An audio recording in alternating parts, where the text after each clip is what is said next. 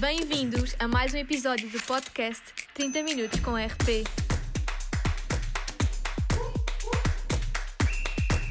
Olá, eu sou a Teresa Filipe. E eu sou a Leonor Terrinca. Hoje estamos à conversa com a Ana Balezão, atual Public Relations e Influencer Marketing Manager na L'Oréal. Fiquem connosco porque vamos embarcar em mais uma viagem pelo mundo das relações públicas. Olá, Ana. Em primeiro lugar, queremos agradecer por ter aceito partilhar com os nossos ouvintes as experiências que foi vivendo na área das relações públicas. A Ana terminou a sua licenciatura em Relações Públicas e Comunicação Empresarial em 2009, sendo que teve a oportunidade de fazer Erasmus na Universidade de Trieste, em Itália. Ao longo da sua carreira, a nossa convidada teve muitos e distintos desafios e por isso começamos a nossa conversa recordando o passado. Uma das experiências profissionais que teve foi a passagem pela Vogue Portugal como Beauty Assistant and Web Content Manager. O recorda desse período, Ana? Olá, boa tarde. Antes de mais, obrigada pelo, pelo convite. É sempre uma honra para mim falar um, e, e, representar uh, representar o facto de ser uma ex-aluna da, da, da, Escola Superior de Comunicação Social. Só também acrescentar, vocês disseram de, de ter feito, eu fiz licenciatura e também fiz uh, mestrado na Escola Superior de Comunicação Social, portanto sou, sou aquela filha, sou aquela filha que, que, que, a, que, a, faculdade quer, quer ter. Aqui relativamente à experiência uh, que, que mencionaste uh, da Vogue Portugal, o que é que eu recordo? Recordo que, efetivamente, eu entrei na Vogue Portugal depois de ter saído de uma experiência no Departamento de Relações Públicas na L'Oréal, precisamente, uh, e encarei, e é isto que eu, que eu olho e que mais recordo, encarei este desafio como uh, uma, um, um teste, um, uma experiência uh, àquilo que era o que eu queria para o meu futuro. Ou seja, eu acabei por ir para o lado contrário das relações públicas, que foi para o lado do jornalista, jornalismo. Apesar de eu não me considerar jornalista, porque não era, porque não tinha carteira profissional e porque nunca quis, uh, nunca quis sê-lo, uh, achei que era um desafio gigante e uma experiência única poder ir conhecer o outro lado. Quer seja por, por questões de networking, porque a partir do momento em que eu saísse dali Uh, também ia ter uma boa relação com os jornalistas uh, e, e, outros stakeholders que me iriam ser úteis uh, para o meu futuro. Em segundo lugar, conseguiria um bocadinho avaliar aquilo que eu tinha feito de errado. Um, ou menos, menos correto vá na minha anterior experiência do, do lado de, de, de comunicação uh, e depois poder de futuro, quando regressasse à, à minha área de, de origem, um, fazer ser melhor profissional. E por outro lado, um terceiro ponto que é hum, a questão do, do desenvolver o meu expertise na, na área de beleza um, e de lifestyle, que, que, que, acaba por ser uma área que eu, que eu gosto muito e que acreditava que poderia ser a área que eu ia trabalhar no futuro. Portanto, para mim são estes três pontos uh, que eu mais destaco e destaco também uh, o facto de quando entrei na Vogue Portugal foi mesmo como um, com o mindset de uma experiência uh, num espaço de tempo e, portanto, não era algo, apesar de eu adorar escrever, não era algo que eu queria fazer para, um, para o resto da vida. E continuando a falar sobre as experiências passadas que a Ana já teve uh, no mundo das relações públicas, sabemos também que passou pela agência de comunicação LPM como Communication Specialist and New Business Coordinator, onde teve a oportunidade de trabalhar uh, com múltiplos clientes e destacamos aqui o McDonald's Portugal e também teve a oportunidade de comunicar em vários setores, como o consumo, o turismo, o desporto e a cultura. A pergunta que lhe colocamos é, portanto, que cliente ou que setor considerou ter sido mais desafiante e que a fez pensar fora da caixa? É difícil, porque eu acho que todos os dias, eh, principalmente nos clientes que são menos desafiantes, é que temos que pensar mais fora da caixa. Portanto, às vezes os clientes que têm muito por, por, onde, por onde pegar, muito por onde fazer, se calhar uh, a criatividade acaba por sair naturalmente e as coisas acabam por acontecer naturalmente. Naqueles que, que de facto uh, se acabam por ser uh, mercados ou, ou, segmentos de mercado uh, mais corporativos, mais institucionais, aí é preciso realmente perder ali um tempo a perceber como é que vamos fazer, fazer isto diferente. Eu, na verdade, não consigo selecionar apenas um. Posso dizer que a experiência, na, a experiência de ter trabalhado todas as marcas da, da, da RB uh, é uma experiência, é, é, desafiante, ou seja, vamos desde detergentes, uh, detergentes a suplementos alimentares, uh, portanto é, é, uma, vasta, uma vasta gama de, de, de produtos e, e, de diversidade de, de segmentos que, que, que, é completamente diferente de, trabalhar, porque tanto estamos a trabalhar a classe médica, como estamos a trabalhar com influenciadores muito ligados ao, ao lar e ao, e ao cuidado da, da, casa ou de lifestyle. Uh, também McDonald's, sem dúvida que, que também é um cliente uh, que foi um cliente que realmente fez fez a diferença e, e, bastante, bastante desafiante, portanto, que permitia muito uh, este, o pensar fora da, da, da, caixa e que também foram feitas coisas muito, muito interessantes, mas todas as experiências e por todos os clientes uh, me deram um bocadinho o seu, me deram um bocadinho prazer uh, de fazer coisas diferentes e, e desafiantes. De certo modo, isso até é bastante interessante sim, é sinal que um que gostamos daquilo que fazemos e dois que somos felizes a fazer aquilo que, que gostamos.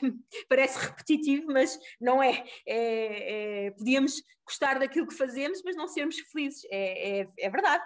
Uh, e portanto, sim, é, é, interessante nessa, nessa perspectiva e é bom que, que assim seja. Outro fator que marca também o seu percurso profissional foi o facto de ter sido trainee em Relações Públicas e Educação na L'Oréal. Pode partilhar como foi integrar eh, esse programa na empresa onde atualmente trabalha? Sim, uh, foi. Eu estava, eu, estava, eu estava de férias na altura e candidatei-me, férias de verão, estava no Algarve, candidatei-me a uma vaga e pensei, não que eu duvidasse das minhas capacidades, que não, não duvidava, mas a que tinha acabado de sair da, da faculdade, ainda nem sequer tinha terminado o curso, portanto, se eu não estou em erro, faltavam-me duas cadeiras, quer dizer, e estava a viver as minhas últimas férias de verão e portanto não, não imaginava que o telefone ia tocar e que, e que me iriam chamar para uma entrevista. Portanto, logo aí, só o facto de já me terem chamado para uma entrevista foi isto é possível, isto é real. Quando fiquei, um, de facto, um, a L'Oréal é uma empresa é uma empresa única. Eu estive um ano e meio Uh, enquanto trainee, trabalhei na divisão de produtos profissionais, parte, portanto, parte de comunicação, numa altura em que praticamente ainda não existiam blog, blogs, porque na altura só se falava em. Oh, falava, o que se falava de digital e de influenciadores eram os blogs, e muito pouco. Um, e portanto era que eu fazia era piar comunicação uh, tradicional. Um, e foi uma experiência única, portanto, por algum motivo, Uh, mais tarde eu acabei por voltar, portanto costuma-se dizer que o bom filho à casa torna e, e efetivamente uh, eu quis muito, era algo que eu queria muito pela, pela cultura da empresa, pela forma como a empresa nos incentiva um, à, inovação, à criatividade, ao pensar fora da caixa e, e, e sermos nós os, os donos, entre aspas, do, do, nosso. quase como se a L'Oréal tivesse dentro da L'Oréal várias, eh, várias eh, quintas e cada um é responsável pela sua quinta, obviamente com um grande espírito de cooperação, uh, mas é, eu costumo dizer que, que, que na L'Oréal nós somos aquilo que quisermos ser. Um, e, e, portanto, essa experiência foi, foi a, minha, a minha verdadeira primeira experiência profissional e onde tive a certeza que que era uh, no lado do cliente que eu queria trabalhar por um lado, e se possível na área de, da beleza uh, ou, ou, no segmento de, de, grande, de grande consumo, uh, era de facto o que eu, que eu queria para o meu futuro. No mês passado, numa entrevista dada à revista Meios e Publicidade, a Ana afirmou, e passo a citar, Coincide a ambição da L'Oréal de estar na vanguarda da digitalização e de ser pioneira na aposta de novas tendências de mercado, como é que se sente enquanto Public Relations e Influencer Marketing Manager perante esta responsabilidade tão importante nos dias de hoje?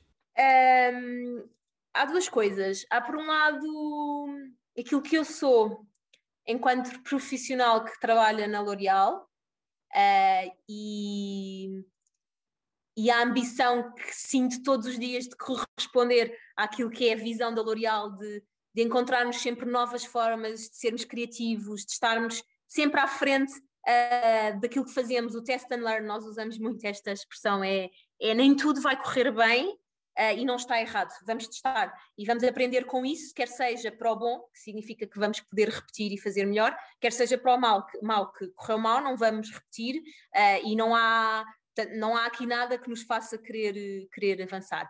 E de facto há, há esta responsabilidade uh, de, de corresponder com aquilo que é a ambição que a própria cultura de, de, de, da L'Oréal defende. E, e, por outro lado, fazê-lo com muita responsa responsabilidade pelo mercado. Ou seja, não chega a fazer coisas diferentes, uh, não, chega, uh, não chega a cumprir com aquilo que são os, obje os, os objetivos uh, que temos para as marcas, é também preciso que haja respeito pelo mercado. E, portanto, que há, em tudo aquilo que fazemos, que consigamos e que defendamos todos os dias o fazê-lo com ética, com responsabilidade, com com respeito por, por, por questões legais que, que, que já existem, uh, e portanto é aqui, como eu dizia, um, um, um misto de, de, duas, de duas situações uh, em que sim, há que fazer diferente, há que encontrar novas formas de fazer, uh, mas há que,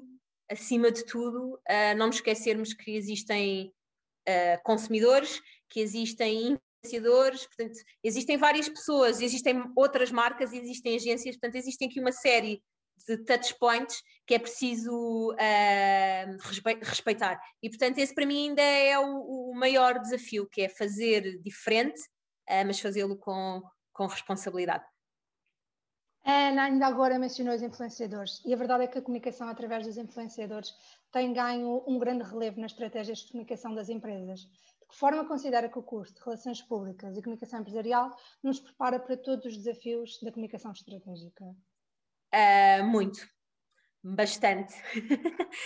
uh, eu ontem, não anteontem, uh, por acaso dei, tive numa conversa numa, na, com uns colegas de, de, de marketing, portanto do, do curso de marketing, e mencionei exatamente isso, que a profissional que eu sou hoje, obviamente que há muitas outras coisas envolvidas, mas uma boa base de, de, daquilo que são as minhas principais características enquanto profissional uh, vem muito uh, da, do meu curso do, e, e do, do, tempo que eu passei na faculdade, uh, dos trabalhos de grupo, da, da, agilidade que isso nos dá, da capacidade de desenrasca, desculpem esta palavra feia, mas é isso, a capacidade do desenrasca, que é algo muito português, uh, do resolver do dia para o outro, do fazer acontecer. Portanto, essa persistência, essa resiliência, a gestão das prioridades, a gestão do tempo uh, e, portanto, sem dúvida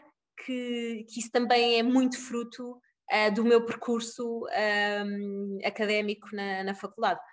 Sabemos que atualmente a L'Oréal é uma das marcas internacionais que mais tira partido do alcance dos influenciadores digitais Quer partilhar alguns dos desafios de desenvolver estas mesmas estratégias ao nível do digital? Sim, eu, é assim, eu, todos os dias é um dia diferente, todas as marcas são marcas diferentes. A L'Oréal é um mundo de marcas, eu só, eu só trabalho um pequeno mundo, eu trabalho quatro uh, das marcas, apesar de ter responsabilidade de, de coordenação uh, das, de, portanto, de todas as outras divisões que trabalham as outras marcas, e isto relativamente àquilo que eu vos mencionava há bocado, do respeito pelo mercado e, portanto, da profissionalização do mercado. Agora, das quatro marcas que eu trabalho, é, como eu dizia, todos os dias são dias diferentes, todos os desafios são, são, são desafios completamente uh, diferentes, mas há obviamente, há obviamente projetos que, que nos marcam, uh, seja pelo nível de cooperação, seja por o quanto sentimos que a receptividade do outro lado foi muito positiva. Para mim é difícil escolher projetos, mas eu, por exemplo, posso-vos dar eh, o exemplo de um evento que nós fizemos o ano passado, o evento de frutis, uh, de lançamento de, de Airfood de frutis, antes do confinamento, que foi incrível.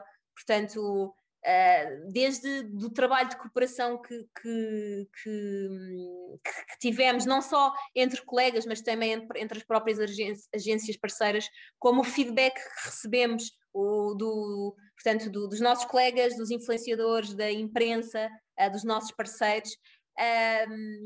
E, e no, no, próprio, próprio dia a dia, uh, ainda coisas um bocadinho mais micro, aqui dei-vos um exemplo de um, de um, projeto maior, mas indo ao, ao básico do dia a dia, um, é, é super giro e é super desafiante todos os dias pensar: eu tenho esta marca, eu tenho este lançamento e escolher as pessoas com quem eu vou querer trabalhar. Portanto, por, e porquê que eu vou escolhê-las? Eu vou escolhê-las porque esta pessoa uh, tem um perfil que faz fit com esta marca em específico. Uh, esta pessoa tem uma pele deste tipo e, portanto, é a pessoa certa para comunicar este produto. E, portanto, isto são desafios todos os dias que, apesar de parecerem repetitivos, no fundo são, são repetitivos, mas são sempre para projetos diferentes, são sempre para lançamentos diferentes. Uh, e portanto, é como eu digo, todos os dias é, é um dia é um dia diferente uh, e com coisas completamente uh, inovadoras e, e, e, é, voltando ao que eu disse ao início, é nós somos aquilo que também quisermos ser um, e portanto nós vamos nestes projetos, no, no, dia a dia, vamos até onde quisermos, quisermos ir, obviamente, quer dizer, temos limitações de, de budget, de, de tempo, de, de, pessoas para poder operacionalizar, uh, mas, mas de facto é, é, é motivador. No seguimento da pergunta anterior e ainda dentro do tema dos influencers, a curiosidade que se coloca é: existe algum critério para ser considerado um bom influenciador nos dias de hoje? Depende. Depende o que é que é o vosso conceito de influenciador. Ou seja, eu para mim o meu conceito de influenciador é qualquer um de nós. Ou seja, uh, quer tenhamos cinco seguidores, tô, tô, não, não estou a exagerar, quer, até vou ainda mais longe, quer nem sequer tenhamos redes sociais, uh, quer tenhamos 300, 400, 500, 1 milhão de seguidores. Isto porquê? Porque uh, isto do ser influenciador, uh, a, a, base principal é o facto de nós influenciarmos quem está ao nosso lado, seja família, seja amigos, seja pessoas que, que, nos cheguem nas redes sociais e que, e que não nos conhecem, uh, seja pessoas que nos cheguem nas redes sociais e que nos conhecem. Portanto, o que eu quero dizer com isto é que o conceito de influenciadores abarca um, toda a comunidade, porque de repente existe aquilo que se chama o word of mouth, que vocês podem, podem ter, uma de vocês pode ter visto em algum, alguma influenciadora que mencionou algum produto, uh, faz de conta que a Teresa é que viu esta influenciadora a mencionar isto, a Leonor é uma pessoa que não está nas redes sociais e a, a, a Teresa influencia a Leonor, olha, vi, gostei, etc, etc. Pronto. Isto para dizerem que em termos de campanhas de influenciadores, uh, e eu gosto de, de ir mais longe, portanto, não é de falar de, apenas de campanhas de influenciadores ou de influencer marketing, mas falar de advocacy. Porquê? Porque existem coisas como as reviews no site, que são uma forma de influência. Existem um, coisas como o word of mouth, que é uma forma de influência. Uh, existem as campanhas de marketing de influência. Uh, existem um, mil outras formas de influenciarmos os outros. E, portanto, eu não gosto, obviamente, que quando falo de influenciadores, Uh, temos sempre tendência a pensar que são as celebridades ou as, os youtubers, instagramers, tiktokers, mas nós já fizemos, uh, nós colaboradores somos influenciadores e nós já fizemos uh, parcerias e, e, e ativações com, com, com, consumidores e portanto um consumidor vezes, ou, ou, portanto um consumidor que tem 10 seguidores vezes 100 Portanto, 100 consumidores com 10 seguidores são uma comunidade e, portanto, é, é sempre pensarmos nesta, nesta escala de que, de que tudo é, é, possível. Agora, claro que em termos de mercado, eh, continua-se a falar muito de, de influencer marketing e, e, a pensar nestas pessoas que têm uh, a partir dos 5 mil seguidores, os que estão um bocadinho mais abaixo são os nano-influenciadores, uh, mas lá está, para mim o verdadeiro conceito de, de influenciador é, é qualquer um de nós. Terminando agora este tema uh, com um bom insight acerca do, do, do conceito influenciador dado pela Ana. Uh, Direcionamos-nos agora para o curso de Relações Públicas e Comunicação Empresarial. Sabemos que a Ana participou no Globecom e que pertenceu à, à equipa vencedora. Que atividades desenvolveu uh, ao longo dessa experiência? Foi, foi engraçado. Uh, já não estava. Não, não, eu, eu, quando me inscrevi-me, uh, não sabia assim, confesso que não sabia muito bem na altura o que é que, o que, é que ia, mas de repente comecei a ver-me em reuniões com pessoas do mundo todo e com ideias completamente diferentes e com pessoas de partes do mundo que nem sequer sabiam o que, é que era Portugal. Uh, na, na, na, altura. E lembro-me de, de, estar, de se tentar encontrar, uh, estamos a tentar encontrar horas para reunir e etc. Acabou sendo, sendo também completamente honesta, dada esta diferença de fuso horário e dadas estas diferenças culturais, o que acabou por acontecer era que cada país trabalhava muito localmente, portanto encontrávamos virtualmente, não é? Um, dividíamos o trabalho e, e, e cada país, um, portanto, cada, cada país e representantes de cada país faziam um, em grupo, em, nos, nos, seus próprios países, desenvolviam a sua parte. E depois voltávamos-nos a encontrar para, para cruzar tudo uh, e, e, portanto, para limar, para limar algumas, algumas arestas.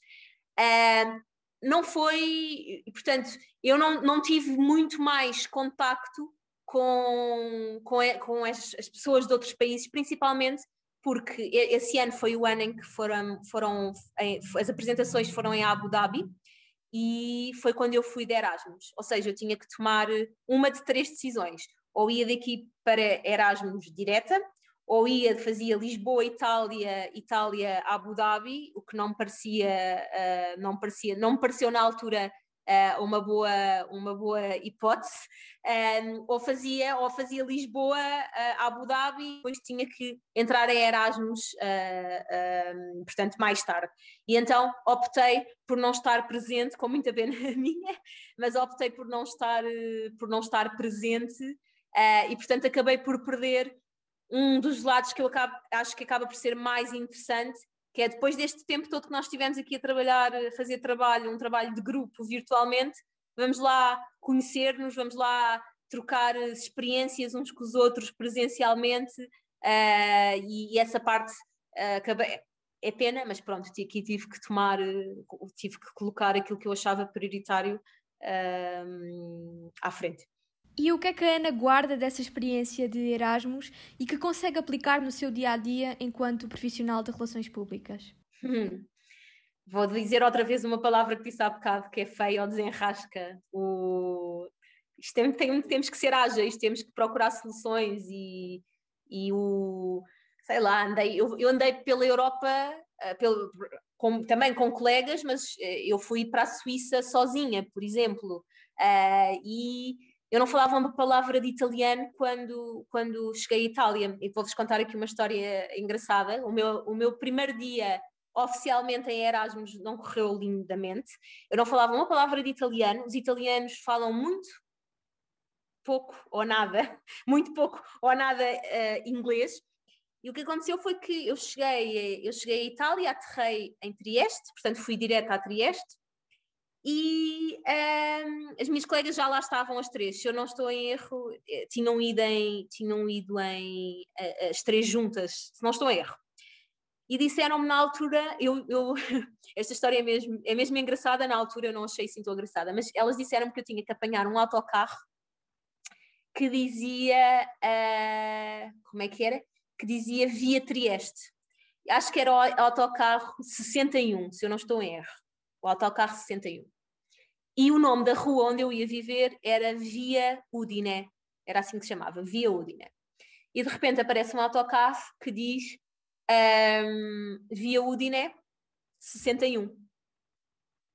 E eu, olha, é este, que engraçado, isto para mesmo ali à porta, isto vai parar mesmo na minha rua. E de repente eu entro no autocarro, toda contente, cansadíssima, porque tinha feito escala as malas, não é? E estão a ver, uma pessoa vai viver seis meses para fora, leva a casa atrás, não é? E de repente eu vou na, no autocarro e começo a ver placas a dizer Trieste 20 km para trás, 40 km para trás, 60 km para trás. Um, e de repente uh, eu fico sem bateria, telemóvel, consegui ainda falar com elas e dizer: Não, eu estou no autocarro 61, mas 61 para Trieste. E eu, ah, desvia o isto deve parar aí à porta, mas é assim, também, vocês estão mesmo, estão mesmo em Trieste, mesmo no centro. Entretanto, fiquei sem bateria, cheguei a, a Udiné. Nunca mais me esqueci que, que era uma, uma cidade onde havia, onde havia uma equipa que era a Udinésia, uh, que é uma equipa de futebol que, que nunca mais me esqueci, que, que ficou-me ficou completamente na memória. Uma vez o Benfica jogou com a Udinésia e eu dizia: é, é a cidade onde eu nunca quero voltar mais na minha vida. Uh, e o, o engraçado, ó, não, tem, não tem graça nenhuma, eu cheguei super enervada.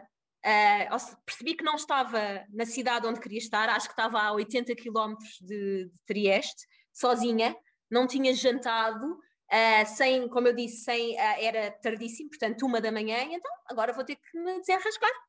Uh, fui procurar um hotel, bati à porta do primeiro hotel que me apareceu. O senhor não falava uma palavra de inglês, pedi-lhe qualquer coisa para comer. O McDonald's estava fechado, não havia nada aberto àquela hora. ele trouxe-me uma coisa que eu ainda hoje detesto, que é croissants com recheio de doce de maçã. Eu detesto do doces, mas tive que comer porque estava cheia de fome e, e os meus pais ligaram-me e eu disse, sim, já estou em casa. Menti, portanto, porque eu sabia que eles iam ficar eh, preocupadíssimos uh, e na manhã seguinte não consegui dormir nada, como, como devem imaginar. Quer dizer, como devem imaginar, se calhar havia pessoas que teriam, que teriam reagido de outra maneira. Esta foi a minha forma, era a primeira vez que eu, que eu ia estar eh, sozinha, longe dos meus pais, ainda por cima completamente sozinha, num país que não conhecia uh, e num país onde não falavam ou falavam muito pouco inglês. Uh, Levantei-me logo de manhã, a primeira coisa que fiz foi ir uh, agarrar nas minhas malas, um, na minha bagagem, ir à estação do comboio e dizer: Olha, eu preciso ir para Trieste, como é que eu vou para Trieste? Pronto, e entrei, entrei em, nesse comboio. Entretanto, veio o pica, eu não fazia ideia que tinha que picar o bilhete, Uh, mas estava uma pessoa que começou a dizer que eu não falava italiano e lá me defendeu e ficou tudo bem. Saí numa, numa paragem a seguir, piquei o bilhete, voltei para dentro do, do comboio. Uh, e portanto, eu estou-vos aqui a dar, alonguei-me um bocadinho a contar esta história, mas porque acho que isto é uma, uma amostra daquilo que, que Erasmus traz como experiência, que é o termos que encontrar soluções, Uh, também, obviamente, o desenvolver língua, porque falava inglês, falava espanhol, falava italiano.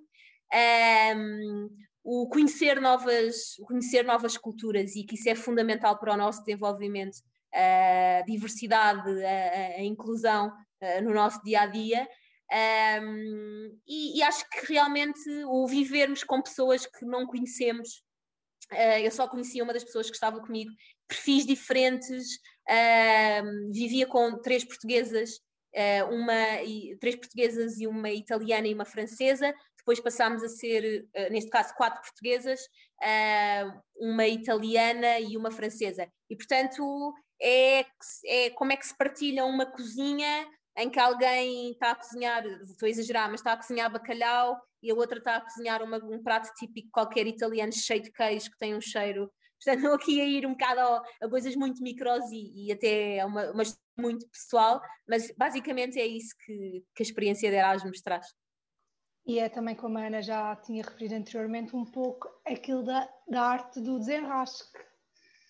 Desde apanhar um comboio para Sem um sítio completamente distinto, depois ficar hospedada num hotel que não estava à espera, depois conseguir comprar o bilhete. Nem me lembro do nome do hotel. Eu nem me lembro do nome do hotel. Eu, eu, eu da memória. Ah, mas depois uma parte engraçada que posso só para concluir. Eu disse que nunca mais ia voltar àquela cidade na vida. A verdade é que era a cidade mais perto de Trieste que tinha um shopping com lojas, lojas mais conhecidas. Uh, e então, para ir fazer as compras de Natal, tive que lá voltar. Portanto, acabou por ser uma. Depois o meu regresso foi uma boa, uma boa experiência. Obviamente que eu podia-vos contar outras mil situações que tive em Erasmus, mas acho que esta foi a, meu, meu primeiro, a minha primeira experiência quando meto um pé em, em Itália um, e, e, isto ilustra, é mesmo, ilustra aquilo que realmente é, é Erasmus. Para finalizarmos a nossa conversa bastante interessante e com insights úteis para os nossos ouvintes, perguntamos-lhe então onde e como vê o curso de Relações Públicas e Comunicação Empresarial daqui a 30 anos. Ui, daqui a 30 anos. Espero ver. Um, espero ver sair do curso de Relações Públicas e Comunicação uh, excelentes profissionais como, como saem, como têm saído nos últimos anos. Espero que. Espero sinceramente, porque, porque efetivamente é verdade, uh, mas espero também daqui a 30 anos uh, que possa sentir o mesmo orgulho da faculdade que, que, que sendo. Apesar de quando nós saímos achamos felizmente isto acabou, uh, a verdade é que muito rapidamente sentimos um orgulho imenso por, por, por ter passado por ali e por e, e agradecemos por, por, ter tido essa experiência e por nos terem feito passar determinadas coisas. E é isso que eu espero daqui a 30 anos que, que, que os alunos possam, possam também sentir, uh, que o curso esteja cada vez mais digi digitalizado, que o curso seja cada vez mais reconhecido um, eh, no mercado pelas, pelas empresas um, e que possa estar ao nível um, dos melhores cursos, uh, se não o único curso, mas o melhor uh, de, outros, de, outros, de outras áreas e até uh, a nível internacional. Obrigada, Ana. E depois destes 30 minutos super completos e interessantes, podemos retirar tópicos únicos que a nossa convidada nos referiu, como o facto de muitas vezes os clientes que se apresentam como os menos desafiantes podem às vezes serem aqueles que nos fazem sair fora da caixa. É ainda importante referir uma ideia que a Ana falou sobre a importância de se fazerem coisas diferentes mas tendo sempre respeito pelo mercado e defendendo sempre a execução das atividades com ética. E nunca esquecendo que, como a Ana nos disse, nós somos aquilo que quisermos ser. E assim se dá por concluída mais uma viagem pelo mundo das relações públicas. Muito obrigada, Ana, por ter estado connosco à conversa durante estes 30 minutos. Contamos com a vossa presença no próximo episódio. Até lá!